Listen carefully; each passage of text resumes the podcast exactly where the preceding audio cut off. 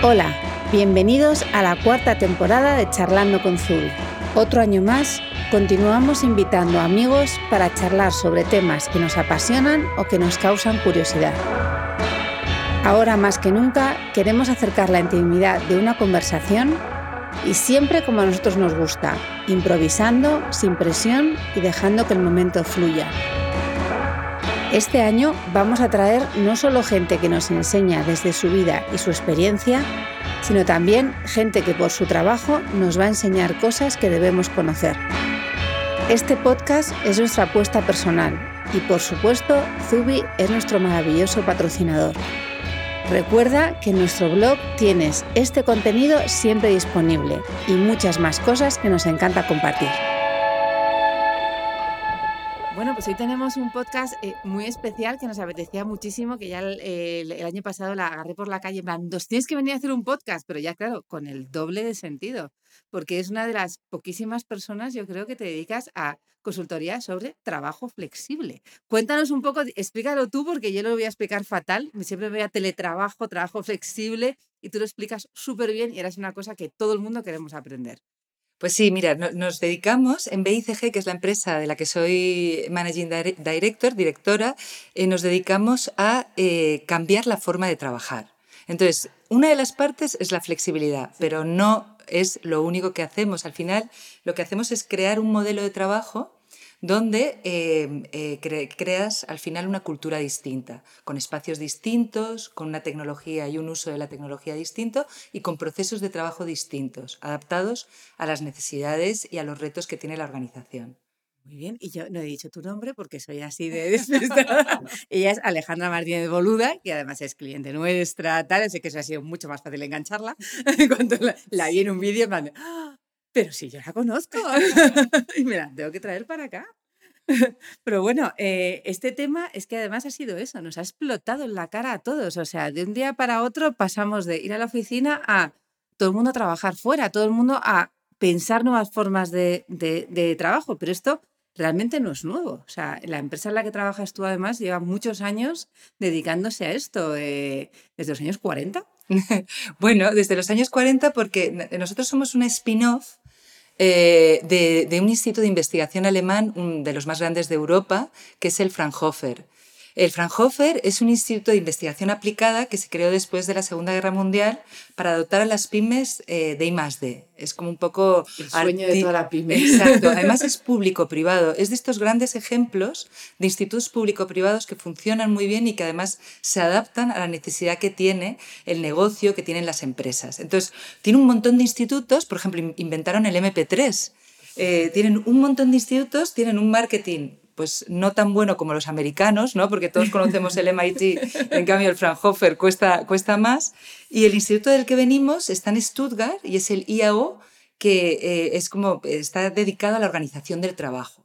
Entonces nosotros nacemos hace 20 años, en el 99, eh, Iñaki Lozano, que es el socio fundador de BICG, era investigador allí y nacemos de este instituto. Entonces, somos muy, nos gusta mucho eh, no solo investigar y seguir investigando, y en BICG lo seguimos haciendo, sino que todas las soluciones que planteemos tengan una base científica. O sea, al final estos no son modas, esto no es algo, no son ocurrencias, ¿no? Al final, como bien dices, lo que ha pasado con el COVID-19 ha sido un efecto de aceleración ya anticipábamos, y no- yo recuerdo perfectamente que teníamos un cubo donde poníamos el tiempo, el espacio y cómo se flexibilizaba, ¿no? De modelos rígidos donde elegías dónde trabajo en un horario determinado a modelos mucho más flexibles. Pero ya hace 20 años eso lo proyectábamos, pa- yo llevo 12 años en BICG, pero ya lo proyectamos. Entonces, ha sido una tendencia, pero el COVID no- lo ha acelerado, ha hecho como un ensayo general que ha permitido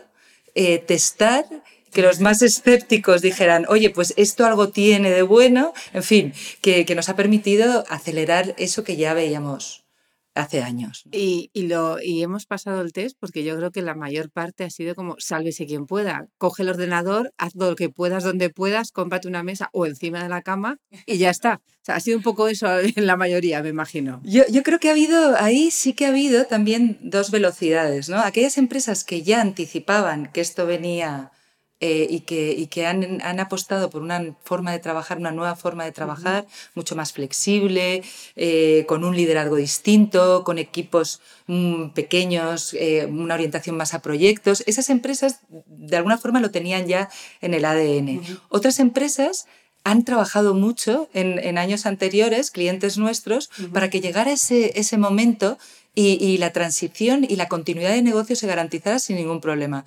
Nosotros lo hemos implantado en empresas enormes, grandes, y, esa, y de repente el que se viera en esta situación ya tenían los ordenadores portátiles, ya tenían la cultura de trabajar más en una orientación a resultados, ya tenían, ya tenían un montón de cosas que para mí es lo esencial, ¿no? Al final el trabajar desde otro lugar es fácil, ¿no? todo lo demás, ¿no? Lo que está debajo del iceberg, que es todo lo que es cultura, eh, orientación a resultados, liderazgo, eh, todo lo que son, cómo mantienes la agilidad, el, dinamismo de los equipos, eso es lo que es realmente el reto. Claro, o sea, realmente tienes que meterte en todos los niveles de la empresa para luego dar como resultado que se pueda trabajar desde cualquier sitio, pero realmente lo que tú dices, la parte de abajo es la gorda, mm. es la enorme. Se tiene que plantear esto. Las empresas se lo, bueno, claro, te voy a preguntar, ahora claro, obviamente se lo plantean, de repente esto ha sido como el terremoto total, pero ¿se lo planteaban antes o estaban un poco reacias? Yo creo que, fíjate, en el punto de la flexibilidad siempre ha habido una resistencia enorme. Es decir, nosotros cuando hacíamos, nosotros cuando, cuando trabajamos en una, en una empresa, primero analizamos y, siempre desde una perspectiva de cómo es tu forma de trabajar y cómo tiene que ser a futuro dependiendo de tu, de tu estrategia de negocio, ¿no? Oye, queremos ser más internacionales, queremos romper silos, queremos tener equipos mucho más transversales, pues depende de, de lo que yo detecte ahí, te voy a dar unas soluciones que se, que se adapten a eso. Y entonces ahí había, había empresas que, que, que ya lo anticipaban y que ya, y que ya lo veían, pero, pero siempre el tema de la flexibilidad, es decir, el tema de tener equipos fuera, les daba un miedo tremendo. Podías hablar de innovación, de cultura de innovación, de cantidad de procesos que cambiabas, de reducir burocracias y todo se entendía y era estupendo, ¿no? Incrementar productividad con reduciendo burocracias, pero cuando llegabas al tema de deslocalizar a tus equipos, de que tus equipos trabajaran desde su casa o cualquier otra ubicación, de repente había ahí una parálisis y yo lo notaba, una resistencia enorme. Decían, no, es que claro, no van a trabajar, es que, es que no van a, eh, no sabemos si van a trabajar, es que voy a perder control, es que no voy a saber lo que están haciendo. Y había mucha resistencia.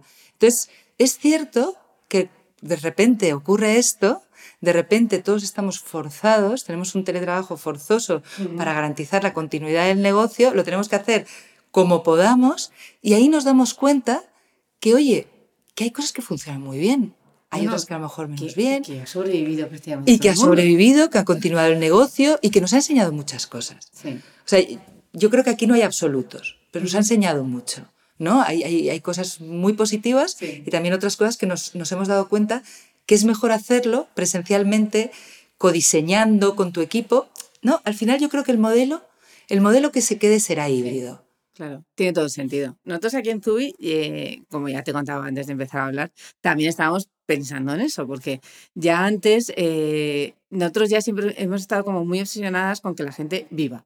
Era como, no, no, es que tenemos que vivir, pero a lo mejor hay que vivir por la mañana, a lo mejor por la tarde, pero luego es muy complicado porque también nosotros tenemos comercio. Por lo tanto, al final eh, te exige también unos horarios o nos exigía otros horarios porque es que es verdad que hemos vuelto con menos horas de, de tienda, con mucho miedo también porque luego la gente te dice, pero no abrís a mediodía. Entonces siempre abríamos un horario continuo, ahora son tres horas por la mañana, tres por la tarde, de forma que la persona de tienda pueda hacer más cosas, o sea, intentando como un poco innovar dentro de nosotras. Pero dentro de esa flexibilidad nos hemos encontrado como con muchísimas dudas. Entonces yo voy a aprovechar que tengo aquí, que imagino que serán comunes a muchos de mis queridos compañeros que hacen lo mismo que yo o muchas empresas grandes y voy a aprovechar. Por ejemplo, nosotros estamos muy acostumbradas, sobre todo aquí que estamos en un espacio pequeño, a una forma de trabajo en el cual eh, ves, preguntas en el momento, ya no solamente ver que estás trabajando, es un poco de, oye, pasa no sé qué. Eso que tenemos Slack, ¿eh? Y todo se pone por Slack porque odia que la gente se diga cosas en persona. Pero eh, es, es, más como que, más que estar presentes, nos gusta estar como inmediatas. O sea, que se toman decisiones muy rápidas. También nos hemos dado cuenta a veces que esas decisiones rápidas tampoco son las mejores. Que eso de que alguien te conteste sí, luego al rato dices, ¿qué me haya contestado? como no se lo dije en el momento, no quedó por escrito, a lo mejor tampoco es bueno. Entonces, eh, por ejemplo, ¿Es esta una de las cosas más difíciles de cambiar? Voy a hablar en España, porque imagino que aquí también tenemos una forma de trabajar diferente que otros países, ¿no? Y a lo mejor somos todavía más inmediatos y presencialistas que otros, no lo sé. Pero esa es de las cosas más difíciles de cambiar el cómo. ¿Y cómo le digo esto? Ya, a ver, yo creo que en esas son probablemente las cosas más difíciles de cambiar porque al final son cosas muy culturales, muy arraigadas en nuestra forma de hacer. A, la pregunta, eh, ¿es eficiente? Eh, realmente eh, me permite, em, pues a lo mejor tener esas interrupciones son, son son fructíferas, o sea, son productivas, pues probablemente si analizamos bien nos damos cuenta que algunas de ellas sí. O sea, yo creo, y esto, y esto es lo, que, lo que hemos visto es que hay muchas... La informalidad es cierto que la presencia te la da mucho más, ¿no? Y, yo creo que las oficinas en el futuro, cuando ya no tengamos que tener esas reglas de seguridad, esa distancia entre puestos, esa, bueno, cuando cuando esta, esta época de transición hasta, hasta que tengamos la vacuna o, hasta que sepamos gestionarlo a lo mejor mejor, eh, esa, la, oficina se convertirá en ese lugar para esas cosas que son eh, informales y que puedes, eh, de interacción, de codiseño, de copensamiento, que a lo mejor eh, las puedes hacer también de forma virtual y, remoto, pero eh, es, mejor hacerlo así. Ahora, fíjate, una de las cosas que nosotros vemos en los proyectos es que eh, cuando estás en un modelo más distribuido, gestionas mejor las interrupciones. Uno de los ladrones de tiempo junto con las reuniones, el email, o sea, las reuniones. las reuniones, que es otro de los grandes temas, eh, es, es, las interrupciones, ¿no? Yo te veo, te digo, tú estás, puedes estar haciendo lo que quieras, pero yo en ese momento tengo esa inmediatez, pero no sé si tú la tienes también, pero yo te digo, entonces, em, eh, cuando estás en un modelo distribuido, las, eh, tienes herramientas tecnológicas que te permiten también tener esa inmediatez, porque tienes no solo Slack, si tienes Slack, Teams te ofrece un montón de posibilidades, tienes el chat para poder decir, oye, podemos ver esto, y entonces eso te lo, te ofrece, pero lo tienes como un poquito más eh, eh, estructurado, ¿no? Porque al final tienes que pedir permiso, oye, y tienes también el código de color, si una persona está en una reunión no le, no le llamas. Entonces yo creo que sí que hay, hay por un lado, nos, nos, nos permite también el modelo virtual organizarnos. Yo creo que las soluciones de la parte presencial y virtual van a tener que cambiar. No puedes implantar lo que hacías en un modelo presencial en un modelo virtual, no puedes hacerlo, tienes que hacerlo de otra forma, pero sí que hay soluciones. Nosotros, por ejemplo, en clientes y nosotros mismos, hemos intensificado muchísimo nuestras reuniones con toda la empresa. Somos 70, más de 70 personas, entonces hacemos town halls cada dos semanas que no lo hacíamos con tanta periodicidad y eso ha sido muy bueno a nivel de transparencia de comunicación. O, por ejemplo, los cuatro managing directors nos reunimos todos los días. Antes era inviable. Pues Iñaki estaba en Alemania, Carlos estaba en, eh, en otro cliente, yo estaba pues entre Barcelona, Valencia con clientes. Entonces al final era muy difícil porque querías hacerlo presencial. Entonces ahora todos los días tenemos una reunión que nos permite ver todos los puntos eh, importantes juntos. Eh, tomas de decisiones más rápidas. O, por ejemplo, también puedes pensar, oye, eh, esto que quiero contarle a, esta persona, que cuando estoy en la oficina lo hago de forma espontánea, pues a lo mejor también tiene su, tiene su momento el que tú cuando estás en un modelo más distribuido puedas hablar con una persona de tu equipo y tener también ese ese cara a cara y decir, oye, ¿cómo estás? ¿Cómo te encuentras? ¿Qué, ¿Cómo lo llevas? Entonces, yo creo que las soluciones son distintas. Y, y al final, vamos, lo que hemos hecho nosotros es analizar muy bien qué te aporta eh, el, experimento este del confinamiento, por donde todas tus personas estaban, en las empresas con las que hemos trabajado, toda su gente estaba eh, teletrabajando, qué te aportaba y qué cosas has visto que han mejorado y también qué echas de menos que tendrías que hacer en tu oficina. Y así, eh, correlacionando estas dos cosas, es donde realmente generas un modelo que funcione. ¿Y el momento reuniones sin fin? Mira, eh, estaba leyendo el otro día, o sea, yo, esto, algunas veces creemos que porque de repente ahora estemos en modelos deslocalizados y distribuidos, todos los males que teníamos antes eh, se van a o multiplicar o se van a, a, incrementar todavía más. Y yo siempre digo, a ver, las reuniones siempre ha sido un problema pero siempre, nosotros cuando hacíamos los análisis en las compañías, eh, le damos mucha importancia a lo que llamamos ladrones de tiempo, porque son todas esas cosas tontas que no te permite como profesional aportar valor.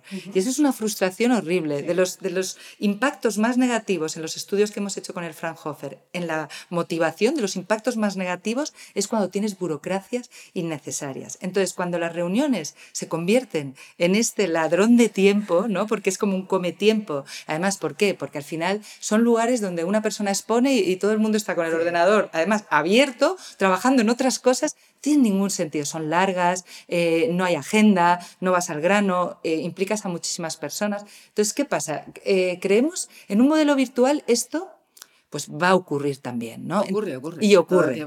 Y ocurre. Y fíjate, en el, en el, estudio que acabo de leer hace, hace una semana del de, Harvard Business, o sea, un equipo de Harvard ha hecho un estudio ya para valorar la colaboración en el COVID, ¿no? ¿Cómo, ¿Qué ha pasado con la colaboración? Y decían que eh, hay más personas en las reuniones, porque claro, es facilísimo, tú metes a, otra, a otra cajita y tienes a otra persona. Las reuniones eh, eh, siguen siendo muchas, o sea, no sé si incrementaban un 14%, pero eran más cortas. Eso ah, está bien. Eso está bien. Eso está bien. Y entonces eran más cortas. Y entonces lo que, claro, es verdad también que lo que te ha permitido, por ejemplo, había un, caso ¿no? que, que nos contaba un cliente de una empresa muy grande que una fusión que tenía que hacer eh, que ha sido además notoria y, conocida por todos, eh, que le hubiera costado hacerla a lo mejor en un año, año y medio, para que los equipos se pusieran de acuerdo para tal, eh, lo hizo en, en, en, dos meses, ¿no? Porque la disponibilidad también de las agendas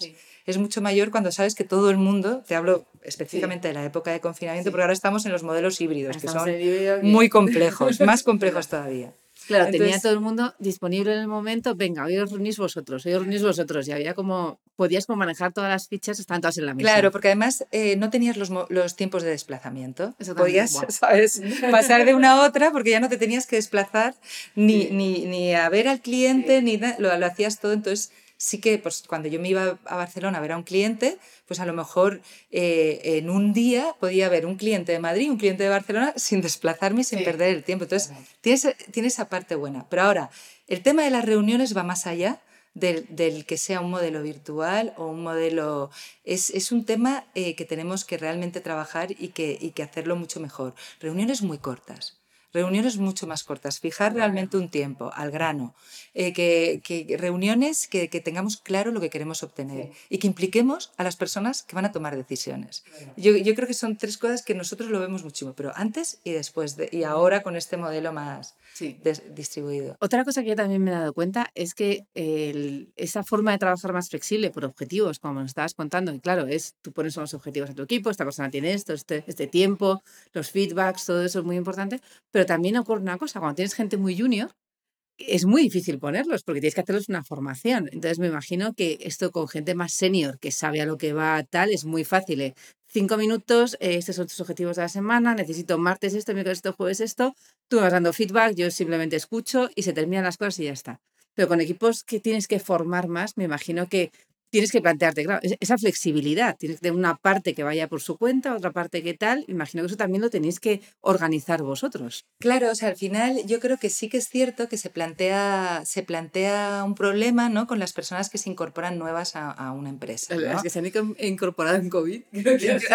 claro, porque al final yo creo que eh, es verdad que hombre, es mucho más agradable poder incorporarte, ver a la gente, tomarte un café con uno, con otro, que a lo mejor tener que hacerlo en un modelo, sobre todo en, época de COVID, que era un modelo radical.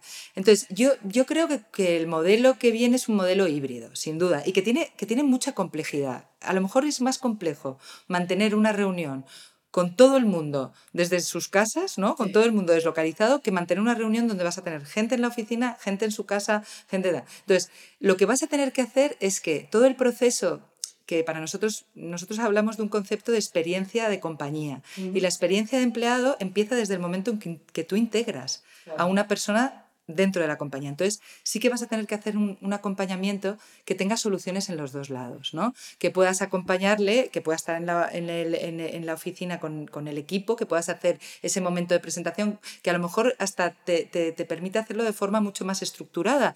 Y luego que poco a poco también pues tengas, oye, eh, calls con unos, con otros, a también buscar las soluciones en, el, en la parte virtual. Pero, pero yo creo que van a ver eh, el onboarding, como, ¿no? Que cuando entra una persona en, en, una, una, empresa, la experiencia que vas a generar va a tener que ser eh, mixta, ¿no?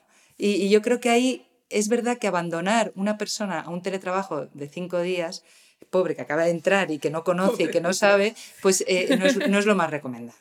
Yo también en todo esto me he dado cuenta que yo personalmente era parte del problema también del teletrabajo, porque era algo que yo no me estaba dando cuenta, yo también soy mucho de informar, como dice Elena, de decirle de repente uy, me acabo de acordar, uy, y desde Elena me miraba me estás interrumpiendo, estoy haciendo números, y era como, ya, pues es que me he acordado de una cosa y si no se me va a olvidar. Yo era muy de eso. Entonces me dado cuenta de, claro, Tienes que hacer formación, que siempre parece como que hay que formar a todos los empleados, pero bueno, a los jefes.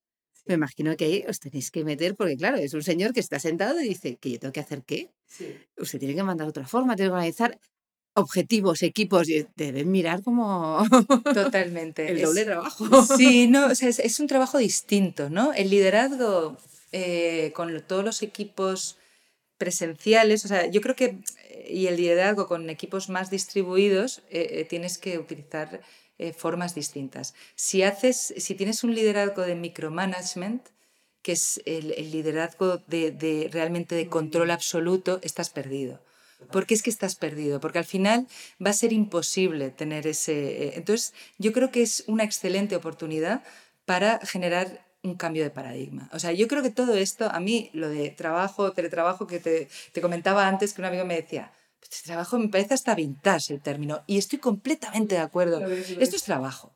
Y trabajo, que tenemos hoy una tecnología accesible, tienes que tener la libertad de escoger dónde, cuándo, cómo y con quién realizas tu trabajo. ¿no? Entonces, tenemos dentro de nuestras organizaciones a gente que, que, que resuelve problemas súper complejos y sin embargo eh, los queremos tener atados ¿no? Eh, eh, cerca nuestro. ¿no? Y el liderazgo, sobre todo en España, ha sido un liderazgo mucho de, de, presencia. Si no te veo, no sé si estás trabajando. Tienes que cambiar eso. Entonces, ¿qué tienes que hacer? Pues que el liderazgo sea más basado en la confianza.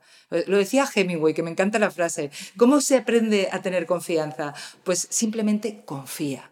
Y es que es, es así. Entonces, confianza, objetivos, utilizar la tecnología para tener mayor transparencia del trabajo que hace el equipo, eh, tener reuniones dailies, reuniones semanales para saber quién está en qué, quiénes son las compañías que mejor han teletrabajado o han trabajado de forma flexible, pues las de software, porque tenían incorporadas metodologías sí. ágiles que al final lo que ya tenían es una, una forma de trabajar donde tenían muy identificadas, no habían redundancias. La forma de trabajar tradicional tienes burocracia, redundancias, entonces lo que tienes que hacer es darles a los líderes herramientas distintas para que su, su forma de liderar sea de, de, apoyar, de facilitar, de conectar, de hacer que los equipos sean mucho más transversales y multidisciplinares. Ese es, ese es el rol del líder. Es, es, realmente ser un líder. Eso es, que, que eso es algo que, aparte, bueno, también aquí ha habido mucha empresa familiar, heredada, no sé qué, que de repente, claro, llega el nieto del que fundó la empresa, que era un líder, y el pobre nieto, pues no es un líder, pero claro, es el dueño de la empresa. Entonces dices, eh, claro, es que con este pobre hombre hay que enseñarle a ser un líder de su propia empresa. Totalmente. O sea, tenéis que hacer cursos de liderazgo. Bueno, vamos a evaluar la empresa, pero vamos a empezar contigo. o sea, hay que, dar, hay que dar herramientas, porque al final es un cambio de paradigma. Y, y, y para mí el gran desafío siempre es cultural. Siempre. El gran desafío es cómo cambias de un paradigma que está muy incrustado en la forma de hacer a, un, a una revolución en términos de liderar, de, de tener una, un trabajo en red, eh, de romper silos, eh, de generar equipos multidisciplinares, porque al final lo que está ocurriendo, y yo esto lo pienso muchísimo, digo, lo que nos pasa, y nos pasa en todos los ámbitos de, de la sociedad, desde mi punto de vista, es que eh, los problemas son muy complejos. Y es que lo son. Ahora nos viene el COVID, que es realmente un, un problema complejísimo, complejísimo, que necesita eh, eh, de compromiso eh, eh público y, y, del gobierno y, y de los poderes públicos. Necesita compromiso individual, necesita compromiso de la sociedad, necesita, o sea, hay un montón de cosas. Entonces, tendemos a dar soluciones simplistas a problemas muy complejos. Entonces, ¿qué pasa? Nuestro cliente, que al final eh, eh, nosotros lo que tenemos que dar respuesta eh, nos está exigiendo cada vez problemas, que demos solución a problemas más complejos. Sí. Y no lo puedes, no lo vas a poder ¿Y dar de... ¿Y me lo puedes poner en una hoja? Exacto. claro. Es un manual. Exacto. No, porque al final es eso. Entonces, no te lo voy a poder resolver desde una única perspectiva. Tengo que tener equipos multidisciplinares. Y eso ha roto las reglas del juego de las organizaciones que eran muy departamentales. Y esto está empezando a cambiar, ¿no? Pero claro, es que se mezclan muchas cosas y al final el líder, el líder tiene que predicar con el ejemplo, el líder tiene que ser inspiracional, el líder tiene que ser muy humilde, porque no va a tener las soluciones a todos los problemas y tienes que ser consciente de ello. Y además el líder tiene que, tener, tiene que, entender el mundo digital. Y esto es así, porque esto, esto es, nuestra realidad, la de nuestro consumidor, la de nuestro cliente y, la nuestra. Toma ya, o sea, casi nada. me, empecé a hacer cursos de liderazgo yo.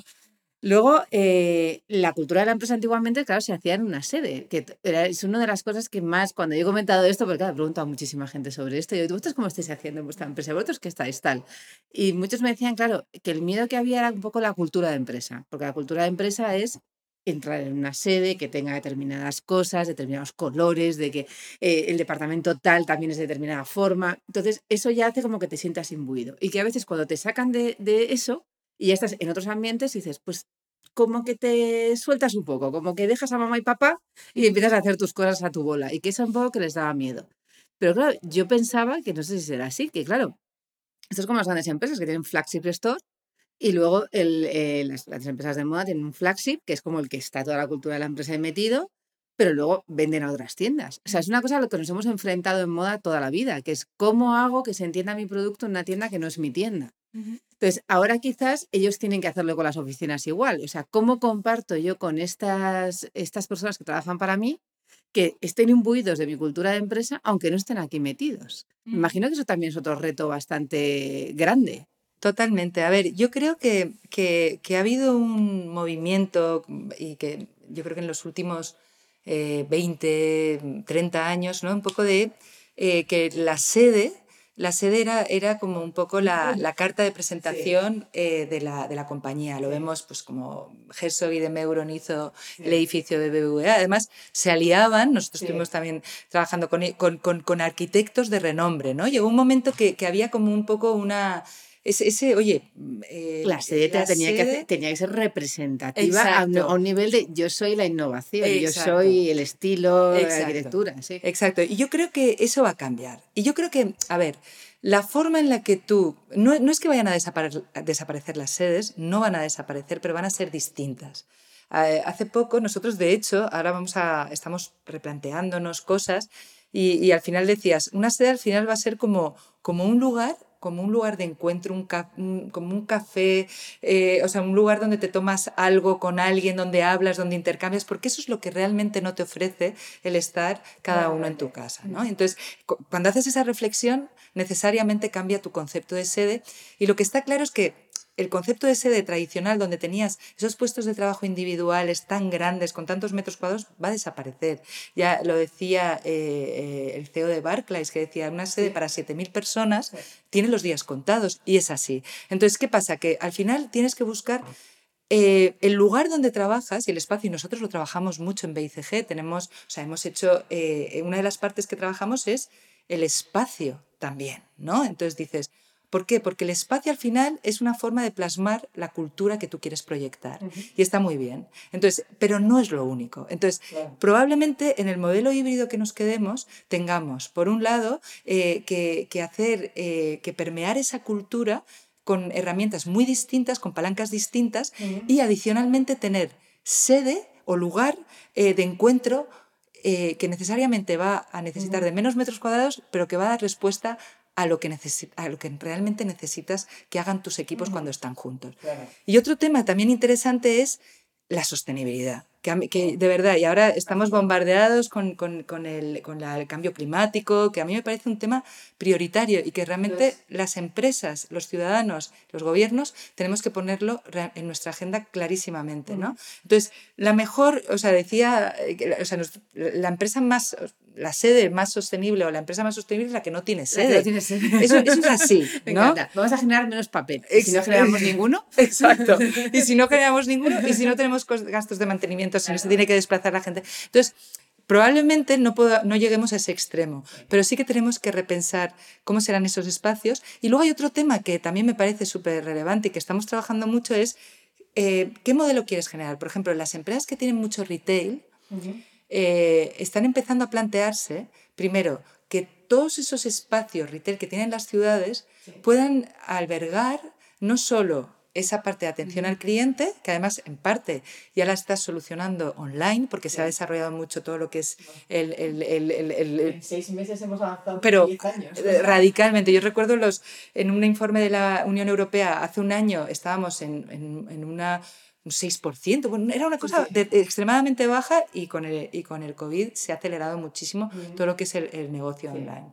¿no? Pero, pero al final, eh, eh, esas, esas eh, sedes que tienes, esos, esos, centros de atención al cliente, van a servirte también para crear, eh, para que tus profesionales también puedas, puedan ir. O sea, empresas grandes que tienen retail, si tú combinas los usos y haces que tus usos sean mucho más em, eh, líquidos, te permite que al final esos espacios lo puedas también utilizar para que tus profesionales vayan. Sucursales de banco. Entonces, ¿qué creas? Un modelo mucho más capilar donde hay mucho menos desplazamiento que para el tema de emisión de CO2 y de sostenibilidad es importante, y que, y que puedes crear modelos creativos que realmente pongas en, en, en, eh, foco en, esa sostenibilidad, eh, no solo medioambiental, sino social. Eh, y también económica, ¿no? Entonces hay muchas respuestas alrededor de esto, pero para mí yo creo que los tiempos de la gran sede, un poco faraónica. ¿no? Conocemos varias. ¿Sabes? Tienen los, los, días contados y, y probablemente pues habrán usos distintos y, estamos realmente eh, innovando mucho en todo eso. Hombre, también estamos, estás hablando de una sostenibilidad que no solamente es con respecto al planeta, sino a tu vida privada. Porque esos desplazamientos, o sea, yo conozco muchísima gente que se desplaza por las mañanas pues al colegio de los niños, luego a trabajar, luego vuelven, luego otra vez otra ronda de no sé cuántos. Al final eso son horas. O sea, a lo largo de la semana, a lo mejor en el día te puedes pasar hora y media tranquilamente. Una cosa que la gente ha visto mucho es como, bueno, es que trabajo mucho más en casa, porque estoy menos cansado, porque me levanto más tarde, además. O sea, una cosa que en Madrid es muy normal de si tienes que trabajar, por ejemplo, por la cartera de Coruña, tienes que salir antes de determinada hora para no pillar el atasco. Por tanto, te acuestas más tarde, tal. Luego la vuelta, mm, si vuelves por la de Burgos, te puedes pegar un tiro directamente eh, a determinadas horas. Entonces, claro, estás más descansado, rindes más las horas y de repente puedes hasta hacer más cosas. O sea, no solamente es eso, es que a lo mejor si cada uno nos desplazamos una hora distinta a nuestras reuniones en nuestra sede, tenemos más tiempo al final. Eh, eh, totalmente. O sea, lo que está claro es que el trabajo flexible impacta en la gestión del tiempo. Y está claro, nosotros en los estudios que hemos hecho, cuando lo hemos analizado, hemos llegado a, a tener resultados, dices, o sea, escalofriantes de decir, media de tres horas de pérdida, o sea, en el coche de, personas para desplazarse a su sede, la ida y la vuelta. tres, horas, de tu vida. O sea, si lo multiplicas, es enorme. Entonces, evidentemente esto es insostenible y esto no puede ser. Yo cuando tenía que ir a clientes eh, pues en la parte norte, ¿no? Que me, bueno, bueno, bueno, yo decía, pero ¿cómo puede ser? esto, ¿no? Todos a la misma hora, todos a la, salíamos a la misma. Entonces, yo creo que aquí la flexibilidad es que se impone de forma radical y al final un poco un modelo de empresa más basado en la autogestión. Y esto es algo para mí clave. O sea, al final tú dices, si, si tú tienes a gente, por ejemplo, cuando estás en la universidad, tú te gestionas. Tú eliges las clases que quieres, tienes a los profesores que te gustan, mañana estudio no sé dónde, ahora quiero con no sé quién para hacer un proyecto. Exacto. Entonces tú, te, organizas y de repente llegas al entorno de trabajo y te aborregan, ¿no? Y tienes que fichar, y tienes que entrar, tienes que salir, tienes que... Entonces, no, eh, hagamos un modelo mucho más de autogestión, que tú decidas y elijas, porque eres un ser absolutamente maduro, ¿no? Y cuando tú das la responsabilidad a las personas para que elijan, deciden mejor y además lo hacen con mucha mayor responsabilidad. O ese término que a mí me gusta mucho en inglés, pero que sabes, algunas veces los términos ingleses no se pueden traducir, accountability, ¿no? pues da libertad y da eh, autogestión y verás como tu retorno es muchísimo mayor. No lo había pensado eso en la universidad, tienes toda razón. Yo además que estudié arquitectura, que teníamos proyectos con un, con un grupo, con otro, luego tenías presentar por proyectos, eh, tus, tus deadlines de entregas, realmente tú te gestionabas tu agenda y si querías sacar una buena nota, pues al final eh, llegas a la empresa y de repente como que das marcha atrás de todo eso. Es curioso. Es curioso y además eh, en- encomiendas a tus profesionales a cosas que son desafíos ¿no? intelectuales potentes. ¿Por qué no confías en ellos para que gestionen también su forma de trabajar? ¿no? O sea, yo creo que ahí hay un, ahí hay un, hay un campo de, de- de mejora enorme y como, y como ves, volvemos otra vez a un tema eh, que, que no, que es difícil de tocar, que es la cultura y el conseguir eh, al final eh, impactar en comportamiento y en cultura, que es lo que hacemos en BICG, intentamos realmente llegar a ese comportamiento, es lo que realmente te hace eh, cambiar eh, los, las reglas del juego, ¿no? Un poco. Me imagino que esto se puede aplicar, vosotros habéis trabajado con grandísimas empresas, pues mm, farmacéuticas como Esteve, eh, con, con, CaixaBank, por ejemplo, que es un banco monstruoso, pero también trabajáis con pequeñas. Me imagino que todas eh, tienen sus cositas, pero hay algunas más difíciles que otras. A lo mejor las grandes son más fáciles porque se diluye más todo y las pequeñas son más intensas. Yo creo que, que, a ver, o sea, nosotros trabajamos empresas más bien, yo te diría medianas, bueno, medianas y, y grandes, y, o sea, medianas, sí. Entonces, yo creo que los desafíos son, son distintos, ¿no? Entonces, muchas de las empresas también, a lo mejor más eh, medianas, eran, eran empresas familiares. Entonces, cuando un eh, CEO, eh, que además es su empresa, eh, reali- quiere realizar una transformación como la que nosotros proponemos, eh, se implica muchísimo, ¿no? Y, entonces eh, es, es un motor muy fuerte de cambio. Cuando te vas a una organización muy grande, para nosotros es clave tener el compromiso también del CEO. Y algunas veces es más difícil, ¿no? Cuando te vas a organizaciones eh, mucho más grandes, lo que tienes que conseguir es que el CEO de la compañía quiera esa transformación. Porque al final, cuando vas a cambiar la forma de trabajar, Sí. vas, a, vas a sacar de la zona de confort, ¿no? Sí, a todos, a todos. Exacto, a todos. Entonces tienes que querer hacerlo, tienes que querer hacerlo y, y tienes que querer eh, eh, realizarlo y, y- y- y entonces eso es clave, clave, que tengas su compromiso y que tengas el mandato desde, desde lo más alto. Entonces, los desafíos son muy distintos. Al final, eh, cuando tienes que permear a unas organizaciones más grandes, eso le añade complejidad y en las organizaciones más pequeñas, pues a lo mejor es más, probablemente sea más fácil, probablemente llegues antes y, y- y probablemente, eh, sobre todo, como son empresas familiares, la mayor parte de ellas que estaba pensando, pues también lo tiene, es, un, es un proyecto que, que le, que le da muchísima importancia. Ujú. Yo, yo, claro, yo durante muchos años he sido freelance, he trabajado por mi cuenta, entonces, claro, eh, todo eso que dicen ahora de trabajas en cualquier sitio, hombre, claro, me iba al federal, trabajaba por la mañana si no podía trabajar, luego me iba a casa, luego volvía, luego veía a un cliente, luego volvía a hacer tal, me organizaba mi propia formación, me organizaba mi propio tal. Quizás ahora eh, tienen que aprender mucho las oficinas, o sea, las grandes empresas también de ese trabajo freelance, que es en el cual el trabajador se busca la vida. O sea, tú le pones un objetivo y es búscate la vida un poco también en eso. En plan, ¿quieres una formación? Propónmelo. ¿Quieres un tal? Eh, eso a lo mejor hay- es algo que hay que incentivar desde que son más pequeños, porque en el colegio. Totalmente, porque es que si no, yo imagino que si tú has ido solamente a- por la nota final de curso, hacer los trabajos justitos, y yo lo que quiero es cobrar a final de mes y tener los mínimos problemas posibles. Claro, si ya te digo, búscate formación en las cosas que necesitas, organízate donde vas a trabajar, búscate, porque claro, esto no es coger la mesa del salón, ocupar el salón, esto es no, no. Puedes ocupar el salón un día, pero otro día te vas a buscar un sitio donde trabajar porque no quieres molestar a la familia, otro día tal. Eso también necesita un entrenamiento y unas ganas. Totalmente. Yo creo que una de las cosas, nosotros lo que, lo que decimos es que cuando, y sobre todo en las grandes compañías, lo que te pasa es que tienes a un montón de talento, pero ese talento está dormido, ¿no? Porque, porque no consigues.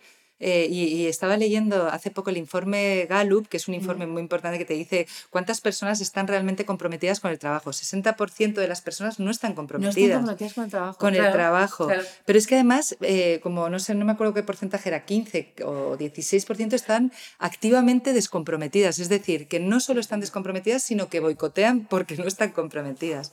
Y luego también, y entonces al final tienes talento que no le estás sacando partido porque no estás dándole las herramientas adecuadas para esa autonomía de la que hablas, ¿no? Entonces dices, la intraemprendeduría es una de las cosas que ahora se, se, se está intentando fomentar muchísimo, ¿no? El conseguir que tener dentro de tu empresa a gente que, tiene esa mentalidad eh, de, autónomo, esa mentalidad de intraemprendedor, de emprendedor, esa mentalidad de emprendedor dentro de la compañía.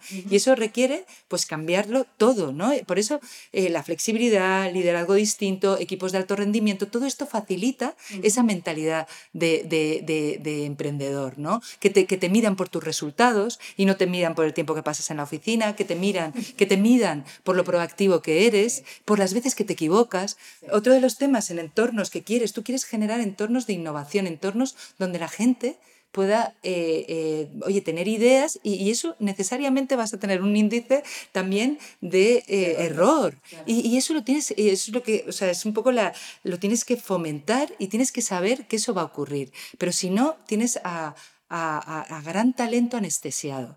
Y, y, tienes que, entonces tienes que activar todas las palancas para que ese talento florezca y sacar el máximo potencial. Si tú entiendes bien en qué es una persona buena y haces que trabaje en eso y entiendes bien en qué es buena, incrementa la productividad hasta un 8% y su motivación más de un 15%. Imagínate, o sea, solo productividad un 8 es la cifra que tienes que dar a final de año. claro, ya, lo has hecho. Y simplemente porque estás dedicando el talento a lo, que, a lo que realmente la persona es buena y todos somos buenos en cosas muy distintas, ¿no? Entonces, yo creo que eso hay, hay mucho, muchísimo eh, margen de, de, mejora. Muchas empresas hoy están empezando a hacerlo, pero que, que, los modelos tradicionales un poco encorsetan y hacen que el talento se adormezca un poco, ¿no? ¿En qué países del mundo vosotros veis que esto está más avanzado? ¿En qué debemos fijarnos a la hora? Porque siempre está todo el mundo en plan, no, no, no empresa maravillosa, Apple.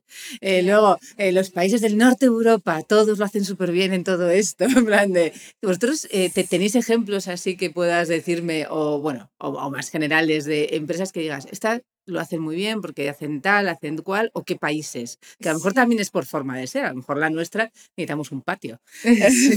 permanentemente. No, o sea, yo, creo que, a ver, es, es, cierto que la cultura anglosajona o la cultura escandinava o, algunas empresas en Estados Unidos y Canadá son, son más avanzadas, ¿no? En, en, esto de, yo te diría, de, de, las formas de trabajo, de realmente, pero no todas. O sea, es verdad que hay, que hay empresas, por ejemplo, Holanda tiene algunos ejemplos de empresas muy buenas. Nosotros trabajamos mucho en Alemania por el vínculo con el Fraunhofer, que ahí pues eh, también, también eh, hay ejemplos de empresas que han decidido cambiar eh, la forma de trabajar radicalmente. ¿no? es verdad que en cada país encuentras ejemplos de empresas que lo están haciendo bien. Por ejemplo, es verdad que sectores como la tecnología son más proclives ¿no? a, hacerlo. Es que no les da miedo ya el ordenador. No les da miedo, tienen metodologías ágiles implantadas, trabajan así desde hace tiempo, ya tienen una, eh, un ADN a lo mejor distinto, eh, pero yo, yo lo empiezo a ver en sectores muy diversos. Eh, lo, hay sectores, por ejemplo, el sector farma se está poniendo las pilas en este sentido. El sector financiero también tuvo un momento que, que fue muy rápido y ahora a lo mm. mejor hay que darle otra vuelta, ¿no?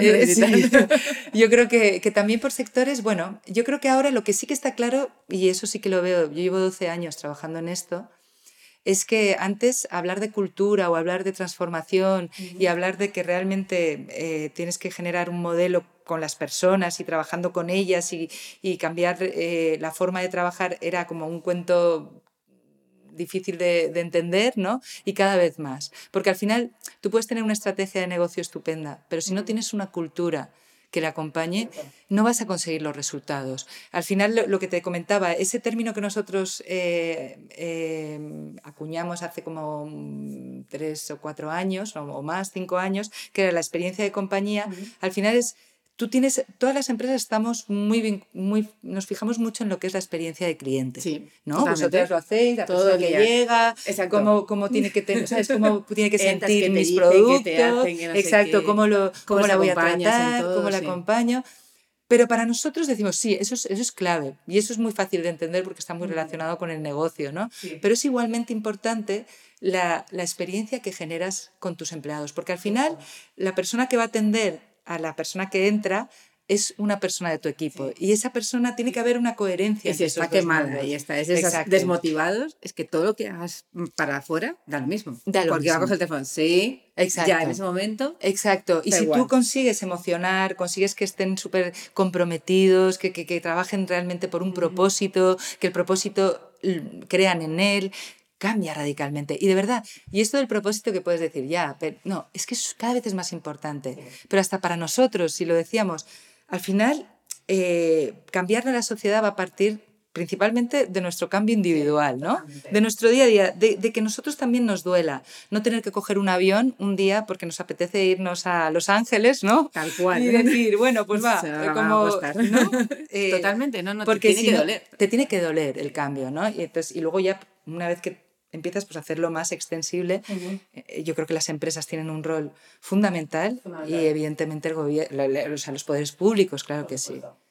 ¿Y crees que hemos dado el cambio definitivo? Ya de última pregunta. O sea, ¿crees que esto, después de lo que hemos pasado y lo que vamos a pasar este invierno, que yo no quiero ser agorera, pero vamos, se está viendo que seguimos un poco en esto de va a haber mucha más gente en casa, va a haber los niños en los colegios, va a ser diferente.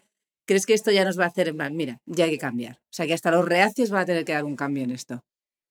Pues fíjate, qué pregunta, la verdad, porque me pillas un poco, o sea, un poco... mm, eh, yo espero que sí, que habrá Sí. cosas que cambien, Sí. pero lo que estoy percibiendo es que eh, probablemente eh, muy relacionado con la crisis Mm, económica que vamos sí. a tener, que hay esa necesidad, y además lo dice la palabra, que últimamente lo reflexiono mucho, de volver a la normalidad. No hay que volver a la normalidad. Es que no tenemos que volver a lo que era normal, tenemos que volver a algo mejor.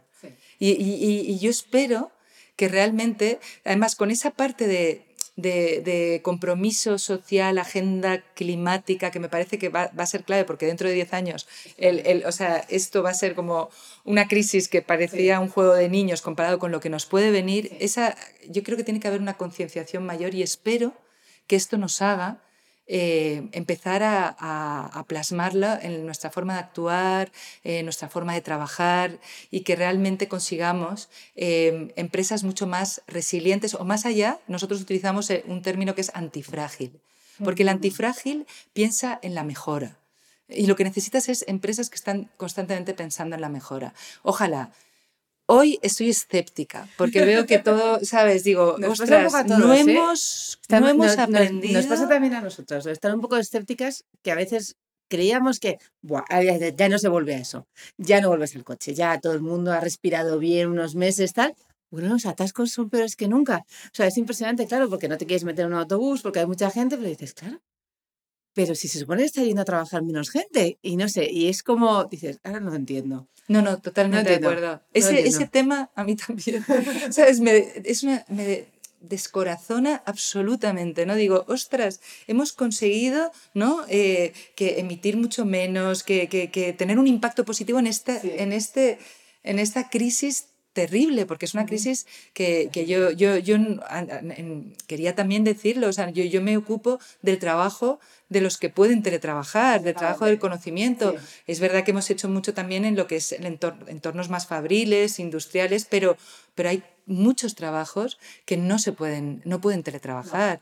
Y, y el impacto que va a tener en, todo, en todos esos trabajos y el impacto que va a tener en la economía real es enorme. Y entonces, algo que, puedes sacar positivo y que puedes decir, oye, vamos a intentar que, que esta sociedad camine hacia una sociedad más sostenible.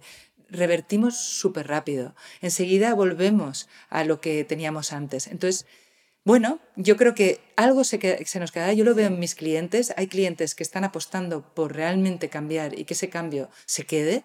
Y hay otros clientes que dicen, no sé, bueno, eh, bueno, pues lo, lo dudan, ¿no? Porque al final lo que quieren es volver a lo que tenían antes y lo que tenían antes ya no va a volver. Eso de siempre, el cambio. El cambio eh, duele. Entonces es como, me ha dolido estos meses, pero hombre, si puedo volver a tener a todo el mundo aquí Claro. delante y decirle las cosas así rápidas, pues terminaba antes. O sea, Claro. es como, en vez de decir, bueno, pues ya ha dolido, ya me he quitado la tirita. Claro, No además de pensando que los resultados económicos también van a venirte. No, es que ya ha cambiado, ha cambiado, ¿no? Y tenemos que ser capaces de, de- de leer la jugada, anticiparnos. Y yo sí que creo, y en todas las crisis pasa, en el 2008 las empresas que apostaron por la innovación, hoy están ahí y son mucho más robustas y más fuertes que las que no supieron apostar. Es difícil, pero hay que hacerlo. Hay que apostar por la innovación, por, los, em, por, la, por una nueva forma de hacer, de trabajar, por tener un modelo muchísimo más dinámico, más flexible.